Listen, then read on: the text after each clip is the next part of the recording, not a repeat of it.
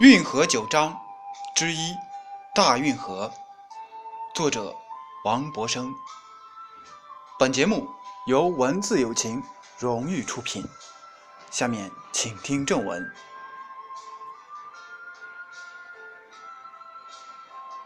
在中国大地上，有两项伟大的古代人工工程，一项是万里长城，另一项。是京杭大运河。京杭大运河是世界上里程最长、工程最大、开凿持续时间最久的运河河之一。它全长约一千七百九十四公里，至今已有两千五百多年的历史。北起北京，南至杭州。经过北京、天津、河北、山东、江苏、浙江六省市，沟通了海河、黄河、淮河、长江、钱塘江五大水系。京杭大运河开凿于春秋时期，完成于隋朝，繁荣于唐宋，取直于元代。疏通于明清，从公元前四八六年始凿，至公元一二九三年全线通航，前后共持续了一千七百七十九年。它的长度是苏伊士运河的十六倍，巴拿马运河的三十三倍。纵贯南北，是我国重要的一条南北水上干线。有人很形象地说：“我们的祖先在中华大地上，用智慧和血汗写下了一个顶天立地的人字。一撇是长城，一捺是运河。是啊，这是多么阳刚的一撇，又是多么阴柔的一捺。长城。”高耸于群山之巅，运河缓缓流淌于平原洼地。长城是静止的、凝固了的城墙，运河是流动的、活着的河流，一动一静，一阴一阳，一注一洼，正符合。中国人的阴阳哲学与太极思想，这种哲学思想的体现，未免太大手笔。纵横几万里，上下数千年，他改写了人类的历史，让全世界为之震惊，在我们的地球上留下了。永不被磨灭的印记，写下了一个大大的中国汉字标记“人”。它是我国古代人民智慧的结晶，是中华民族的象征。可是，长城是堵塞的、封闭的、防御的，而运河。则是疏通的、融合的、开放的，对中国南北地区之间的经济发展起到了巨大的作用，对文化交流做出了巨大的贡献，对当时的政治凝聚了巨大的力量，为我们留下了丰富的历史文化遗存。大运河是一条沟通南北的大动脉。是一条人类文明辉煌的河，是一部用水书写历史的书。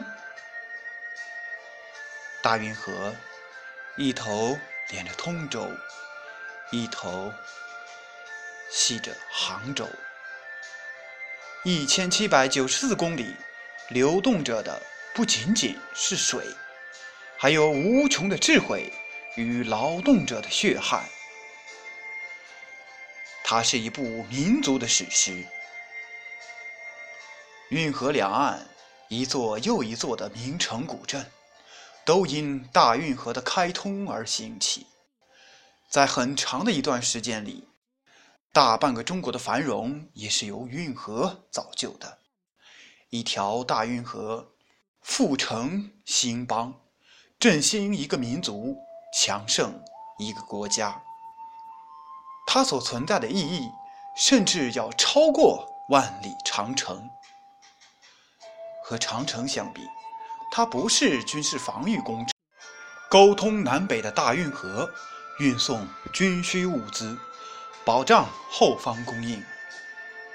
大运河除了在政治、经济、文化方面发挥了巨大的作用外，还在交通、航运、造船、灌溉、防洪等水利设施、科学技术方面起到了促进的作用。有些技术发明在当时领先世界，至今还被一些水利工程所应用。如今，大运河失去了以往的辉煌。黄河以北的南运河、北运河及通惠河，除少部分河段能季节性通航外，其他河段已完全失去通航的能力。黄河以南的鲁运河、中运河到江南运河，均可以通航。四十到一千吨级船舶，有些河段只繁忙拥挤，其中礼运河可常年通航千吨级船舶，年运货量在一千五百万吨左右。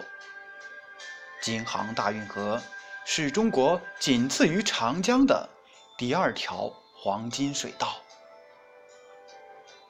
如果要为运河写点什么，光有笔墨与历史的记载是不够的，还需要激情、沉思、发现、追问。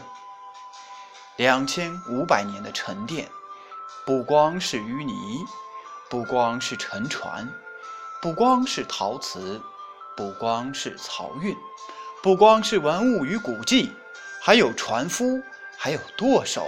还有纤夫，还有大运河上的耗子。大运河留给我们的是过去的辉煌，现在我们回报他的会是什么呢？站在堤岸上，望着缓缓流动的运河水，他沉默不语，我也沉默不语。宁静淡泊，把它变得更美丽。一株堤岸上的柳树或杨树，一片运河里的水草，都可以组成一幅运河上的风景画。大运河不能变成垃圾坑，不能变成排污沟。我们不能看着它慢慢消失，我们不忍心看着它被破坏。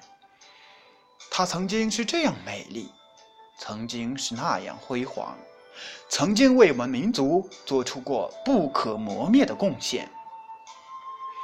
它像一位母亲，伟大而无私。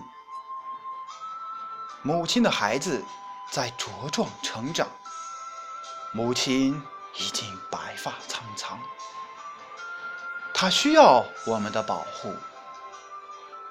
当他不再年轻，那干渴的北运河上再也看不到当年千帆竞发的景象了，只能遥想，只能叹息，只能追忆，用不可挽回的笔写些遗憾的诗章。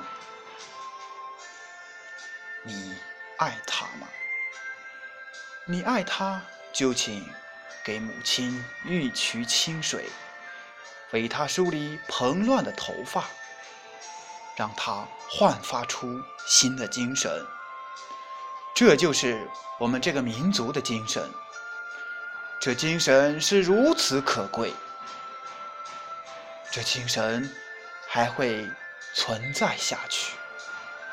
我们的子子孙孙会看到，会继承，会发扬。怎么不爱呢？她是我们的母亲，孩子哪有不爱自己的母亲的？因为她的伟大与无私。他躺下是一条奔腾不息的文明之河、智慧之河、生命之河；他站起来就是那个惊天动地的大写的人字。它是不朽的。它永远不死，它与世界同在，与地球同在，与人类同在。